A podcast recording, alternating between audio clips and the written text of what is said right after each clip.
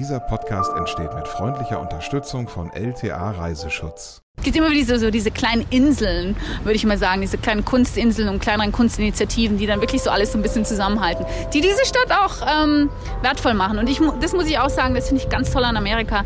Die äh, Leute sind hier unglaublich in, äh, engagiert. Also dieses zivile Engagement hier, jeder versucht so teilzunehmen. Also ganz viele Leute gehen dann auch zu diesen öffentlichen ähm, Treffen, wo da auch Politiker sind, kommentieren dann auch und sagen, hey, so könnten wir unser Viertel besser machen.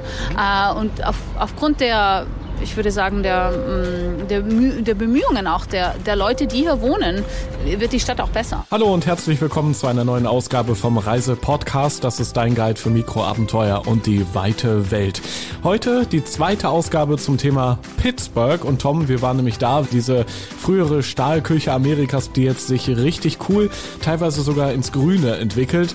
Und deswegen haben wir auch unter anderem Valentina getroffen, die dort Radtouren anbietet. Mehr dazu später hier im Podcast. Genau. Hallo auch nochmal von mir. Vielen Dank an dieser Stelle übrigens an LTA Reiseschutz, unseren Sponsor, der diese Episode wie auch viele andere möglich gemacht hat. Ja, unsere zweite Episode seit der ersten im August. Wie ist dir ergangen seitdem? Ähm, ich vermisse Amerika zunehmend. Oh ja. War ja mein erstes USA-Abenteuer und wie schon in der ersten Episode, die ihr auch im Podcast-Player noch findet, äh, schon gesagt, es ist auf jeden Fall eine Reise wert. Gerade Pittsburgh, dann ist es eine, es ist eine Stadt im Wandel. Toll. Zu der, toll. Äh, in die wir euch jetzt nochmal wieder mitnehmen. Ähm, erstmal noch ein paar Basics und zwar in unserer Rubrik Nice to Know. Die Stadt Pittsburgh hat gut 300.000 Einwohner. Scheinbar wenig für eine Metropole mit so vielen Wolkenkratzern. In den USA muss man aber auch die sogenannten Metropolregionen mit dazu zählen, also auch die Vorstädte drumherum. Und dann sind wir schon bei 2,3 Millionen Einwohnern. Zum Thema Klima. Pittsburgh hat im Herbst perfektes Wetter, ist definitiv nicht zu kalt, auch nicht zu warm wie teilweise im Sommer. Also Herbst ist perfekte Reisezeit. Was Flüge angeht, kommt man am besten per Direktflug nach Pittsburgh. Condor fliegt regelmäßig von Frankfurt nach Pittsburgh. Tickets kosten um die 600 Euro pro Strecke. Am besten rechtzeitig buchen, dann bekommt ihr vielleicht noch ein Sonderangebot. Ja, da sind wir also beim zweiten Teil von unserer Pittsburgh-Reise, die wir im Frühjahr absolviert haben. Trotzdem die Erinnerungen sind noch hellwach. Ja, genau. Es war ja auch wunderschön. Sowas prägt sich einfach ein. Und äh, damit sind wir auch gleich bei unserer ersten Attraktion. Bike the Burg heißt es. Wir haben eine Fahrradtour gemacht und das ist ja auch was Besonderes in den USA, dem Land des Autofahrens. Aber Pittsburgh ist dann noch mal ein bisschen anders, ist ein bisschen jünger, ein bisschen hipper und darum kommt man da auch gut auf Zweirädern durch. Wir waren da unterwegs mit Valentina, die wiederum äh, deutsche Wurzeln hat. Sie hat in Deutschland dann einen Amerikaner kennen und lieben gelernt, hat dann beschlossen, typisch amerikanisch, ich mache mein Ding, ich ziehe das durch, ich will in Pittsburgh Karriere machen und sie bietet seitdem Radtouren durch die Stadt an, die ja eigentlich nicht ihre Herkunftsstadt ist und wo auch viele gesagt haben, hier, warum machst du das? Du willst hier den Touristen Pittsburgh erklären und sie sagt, wenn man da einigermaßen Argumente auf seiner Seite hat, dann überzeugt man alle, erst recht die Touristen. Also ich habe ganz viel gehört. Also zum einen, oh, es gibt doch nur Hügel hier. Äh, spinnst du? Was gar nicht stimmt. Also man kann hier ich glaube, ungefähr 30 Kilometer lang äh, fahren, also ganz genüsslich vor sich hinfahren, ohne jemals einen Hügel äh, hochfahren zu müssen, eben aufgrund der vielen Flüsse. Was ich oft auch so ein bisschen gehört habe, ist, oh, du bist ja gar nicht von hier und du willst uns jetzt über äh, von Pittsburgh erzählen. Hä? Wie, kann, wie kommt das denn? Und du weißt ja eigentlich nicht, so ein bisschen. Also in einer sehr netten Art, aber das war schon so ein bisschen so der, diese Skeptik, äh, Skepsis, die ich da gehört habe. Und dann auch eben natürlich das Wetter, ist doch viel zu heiß und so. Ne? Aber wie gesagt, es gibt, äh, ist natürlich, das klingt jetzt sehr amerikanisch, aber es gibt für alles eine Lösung. Wo ein Wille, da ein Weg und es ist auch machbar. Valentina, sehr sympathische Stadtführerin auf zwei Rädern. Ganz gebürtig, man hat es am Akzent auch gehört, kommt sie aus Südtirol, hat dann lange in Deutschland gelebt und jetzt eben in Pittsburgh. Dann ging es los auf zwei Rädern, äh, vor allem durch die Geschichte von Pittsburgh erstmal. Wir hatten es in der letzten Episode schon angesprochen. Pittsburgh, das war mal das Stahlzentrum überhaupt so ab äh, Mitte des 19. Jahrhunderts, dann so bis ja ins äh, ausgehende 20. Jahrhundert. Das war dann die Zeit, wo die ganzen Stahlwerke zugemacht haben, wo die äh, Stahlarbeiter ihre Arbeit verloren haben, ganz viele auch weggezogen sind, die Einwohnerzahl hat sich äh, halbiert. Und aus dieser Zeit ist noch ein ganz großes Erbe gewesen. Man kann sich davon noch vieles anschauen. Und genau das haben wir auf dieser Tour gemacht. Da gab es dann zum Beispiel die monumentalen Art Deco äh, Hotelbauten mitten in der Stadt, von denen die Stadt dann erstmal äh, den Ruß abschaben musste, den Ruß, der sich aus dem Qualm der Stahlwerke da drauf gelegt hat. Möglich gemacht hat das eben auch die Stahlindustrie, nämlich das Geld, was heute noch da ist, das wurde dann viel investiert, klug investiert in der Stadt, dass man alte Gebäude neu hergerichtet hat, dass man auch zum Beispiel neue Industrien dort angesiedelt hat. Mittlerweile ist Pittsburgh sehr stark in, in der Tech-Industrie oder auch was im Medikamentenforschung, solche Dinge angeht. Und äh, kulturelle Förderung wird dort groß geschrieben, was eben auch einem ehemaligen Stahlmagnaten zu verdanken ist, nämlich dem Herrn Carnegie, der dort omnipräsent ist. Es gibt auch viele Gebäude, die nach ihm benannt sind. Und Kultur gibt es dort mittlerweile auch an sehr vielen Ecken. Ja, ein Opernhaus zum Beispiel, das also national berühmt ist, nicht unbedingt international, aber solche Dinge gibt es da. Theater natürlich, ja, ganz groß. Übrigens auch noch ein schönes Detail aus der Stahlarbeiterzeit. Äh, die Pittsburgh-Toilette, das ist eine äh, Lokus, sage ich mal, der im Keller von Wohnhäusern angebracht ist. Geschichte dahinter ist im Prinzip, der Stahlarbeiter kommt nach Hause, äh, völlig verrußt und so und dreckig. Dann geht man eben nicht auf die normale oben im Haus, um alles äh, schmutzig zu machen, sondern macht da erstmal sein Ding, geht noch in die nebenstehende Dusche und dann geht's rauf zur Frau. Ob die heute noch benutzt werden? Teilweise wahrscheinlich schon und so ein bisschen mit diesem Charme von damals vielleicht. Ist ja auch praktisch, ja? Könnte man vielleicht sogar heute hier und da noch gut gebrauchen, wenn man völlig verschwitzt von der Arbeit kommt. Hab schon überlegt, mir selber sowas in den Keller zu setzen. Das wäre dann eine Munich-Toilette, schön in München. Ja. Also teilweise ist, ist eben das, die, die Spuren von früher sind noch äh, dort äh, sichtbar. Es ist eben, Pittsburgh ist aber eine Stadt im Wandel, hat auch äh, Valentina uns mit vielen Beispielen erklärt. Also wir sagen das auch hier immer unseren Kunden, kommt unbedingt nochmal zurück in zwei, nur, äh, allein schon in zwei, drei Jahren äh, werdet ihr so viel Neues sehen. Also es ist äh, vor allem in, überall, in, in allen Ecken äh, der Stadt äh, werden neue Hotels gebaut, neue Wohnungen, äh, wie gesagt, Radwege werden implementiert, Parks werden gebaut. Es ist schon, also die Stadt ist wirklich, hat den Weg aus der Krise gefunden und äh, sie verbessert sich täglich. Davon konnten wir uns mit eigenen Augen überzeugen. Ganz viele frisch gebaute Radwege, ließ sich herrlich drauf fahren. Ja, und Baustellen, Baustellen, Baustellen. Für die Autofahrer natürlich nicht so toll. Aber was soll eine Stadt auch anderes machen? Man kann ja nicht alles verkommen lassen. Man muss es anpacken, man muss es neu bauen. Ja, und dann gerät man zu solchen Dingen. Wir sind an den Strip gekommen, die zentrale Straße in der Stadt, also nichts mit Strip Club zu tun. ähm, ja, und da standen wir erstmal vor einer großen Baustelle. Da gibt es eben auch Filmstudios und Technologiekon äh, kleinere, Techno kleinere und größere Technologiekonzerne. Und ja, es ist, wir stehen hier inmitten der Baustelle. Also man hört das so ein bisschen im Hintergrund, weil das wird alles neu, neu bebaut und umgewandelt. Also alte Substanzen werden sozusagen renoviert. Äh, die alte Markthalle äh, wird komplett ähm, neu gemacht. Also wird in so ein, in eine Markthalle umgewandelt, die so ein offenes Konzept hat. Die wird auch geöffnet hin zum Fluss. Das heißt, man kann dann durch die Markthalle durchmarschieren, anstatt um sie ähm, ähm, drumherum laufen zu müssen. Es gibt sehr schöne neue so Luxus-Apartments, ähm, die hier noch so halb fertig sind. Und die Straße wird eben auch ganz neu gemacht. Es wird jetzt bepflanzt und es werden Radwege eingebaut und die ganzen Parkplätze verschwinden, die vielen Autos verschwinden und es wird so ein Platz für ähm, Familien und für Fußgänger. Ich fand es überraschend einfach. Also es gibt ja wirklich sogar richtige Fahrradwege. Mhm. Hätte ich so nicht erwartet in einer typisch ja dann doch amerikanischen Stadt. Mhm. Also da hat Pittsburgh echt viel gemacht. Also vor allen Dingen in den letzten fünf bis sechs Jahren. Also ich bin jetzt hier seit fünf Jahren hier und ich habe echt, ich persönlich habe in der kurzen Zeitspanne sehr viel ähm, auch gesehen. Und äh, diese äh, örtliche, die nennen das hier so Advocacy Group, die hat wirklich sehr, äh, sie ist sehr stark. Sehr, also der, ähm, der Gründer, der, der ist ähm, hat ein gutes Netzwerk und hat ein ähm, sehr gutes Verhältnis immer auch zum Bürgermeister. Das heißt, sie implementieren hier sehr, sehr viel. Ähm, und das macht natürlich die Lebensqualität hier der Stadt äh, auch viel besser. Ja, man hört es, wir haben es ja am Anfang in diesem Podcast auch kurz eingespielt. Die Bürger beteiligen sich dort auch sehr intensiv. Die machen dann Vorschläge, die gehen zu irgendwelchen Veranstaltungen und sagen, hier, liebe Politiker, wir hätten aber gerne dies und das noch hier, um den Stadtteil noch zu verschönern. Und so wird dann nach und nach an vielen Stellen eben auch etwas zum Guten verändert. Und zum Thema Luxus Luxus-Apartments, das fand ich ganz spannend, ähm, denn auch in Pittsburgh ist ja die Wiege der, der Heinz-Fabrik. Heinz Ketchup kennt man, ähm, ist mittlerweile auch zum Großteil abgewandert von dort. Aber die alten Gebäude, die stehen zum Teil noch da und die werden umgebaut zu Luxus-Apartments. Und da sieht man, dass hoffentlich dann auch wahrscheinlich die Zahl der Einwohner wieder steigen wird, weil Investoren dort aktiv sind und die ganze Stadt an Attraktivität gewinnt dadurch. Ja, die Einwohnerzahl steigt schon, so peu à peu. Also es gibt ein, ein großes neues Angebot. Und das sind ja nicht nur Wohnungen, das sind auch ganz viele andere Dinge. Man kann zum Beispiel eine Kajaktour auf den Flüssen machen in der Stadt. Äh, dann kommt man an den Brücken vorbei. Es gibt 443 Brücken. Das muss man sich mal auf der Zunge zergehen lassen. 443 Brücken in Pittsburgh. Das ist mehr als in Venedig. Und da ist man auch sehr stolz drauf. Sehr stolz. Das haben sie alle betont immer. Mehr Genau. als in Venedig. Wusstet ihr das? Da muss man es jetzt auch wirklich auch nochmal wiederholen, ja. Ja. Unfassbar.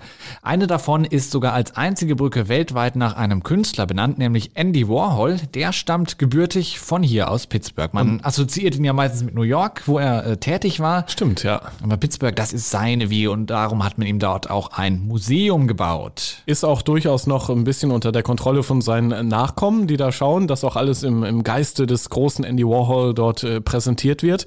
Eine wirklich spannende Ausstellung, fand ich, war über mehrere Etagen verteilt in diesem Gebäude, dass man so ein bisschen auch das Wirken dieses weltweit bekannten Künstlers nachvollziehen konnte. Eben ganz oben, wenn ich es richtig in Erinnerung habe, die, die ersten Werke und je weiter man Skizzen und so, also ja. man hat sich so ein bisschen nach unten quasi durchgearbeitet und damit auch durch seine äh, Schaffenszeit. Und ich fand auch besonders spannend die Dinge, die man aktiv dort ausprobieren konnte. Zum Beispiel, das hast du gemacht, so eine Art Screen-Test, denn Andy Warhol hat ja auch sehr früh angefangen, mit Kameras zu arbeiten. Genau. Dann äh, da hat er Leute vor eine Kamera gesetzt und die hatten dann so zwei Minuten Zeit, ja irgendetwas zu machen. Und weil man dann nicht weiß, was man machen sollte, das provoziert ja auch so bestimmte Reaktionen. Und dann kann man sich eben selber da auf den Stuhl setzen, die Kamera läuft.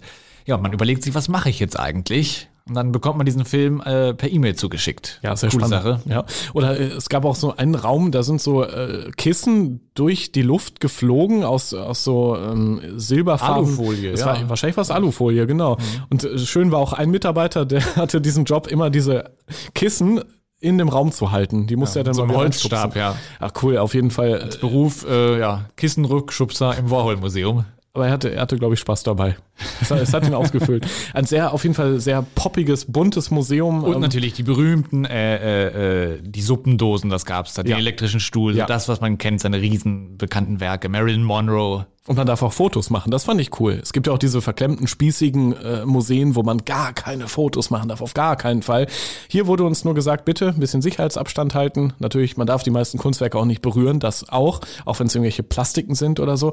Aber Fotos kann man da genial machen. Nur ohne Blitz. Natürlich. Aber das ist ja klar. Und wo wir dann so viele künstlerische Suppendosen gesehen hatten, ja, was passiert dann? Ah, da Kriegt denke ich noch ans. Essen. Natürlich, kriegt man Hunger. Hunger. So, und ähm, wenn man sich da nicht entscheiden kann, ja, welches Restaurant soll es denn heute sein, dann geht man einfach in ein Restaurant, das uns unsere Stadtführerin Julia empfohlen hat.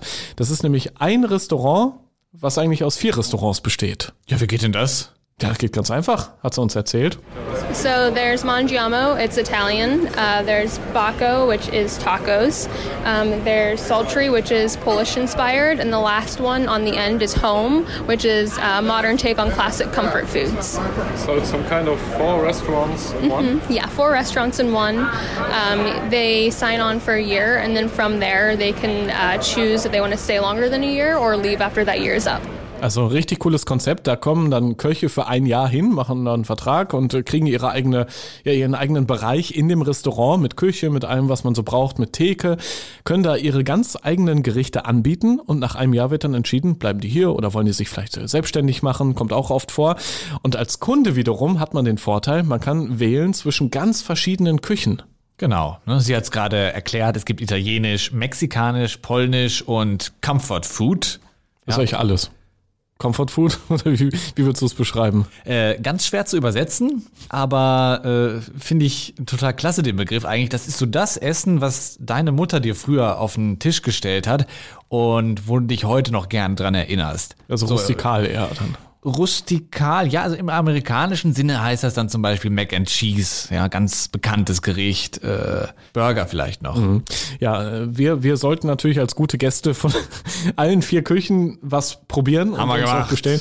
Boah, das war aber, wir haben es in der ersten Folge zu Pittsburgh schon erwähnt, die ihr auch in eurem ähm, Podcast-Player hören könnt.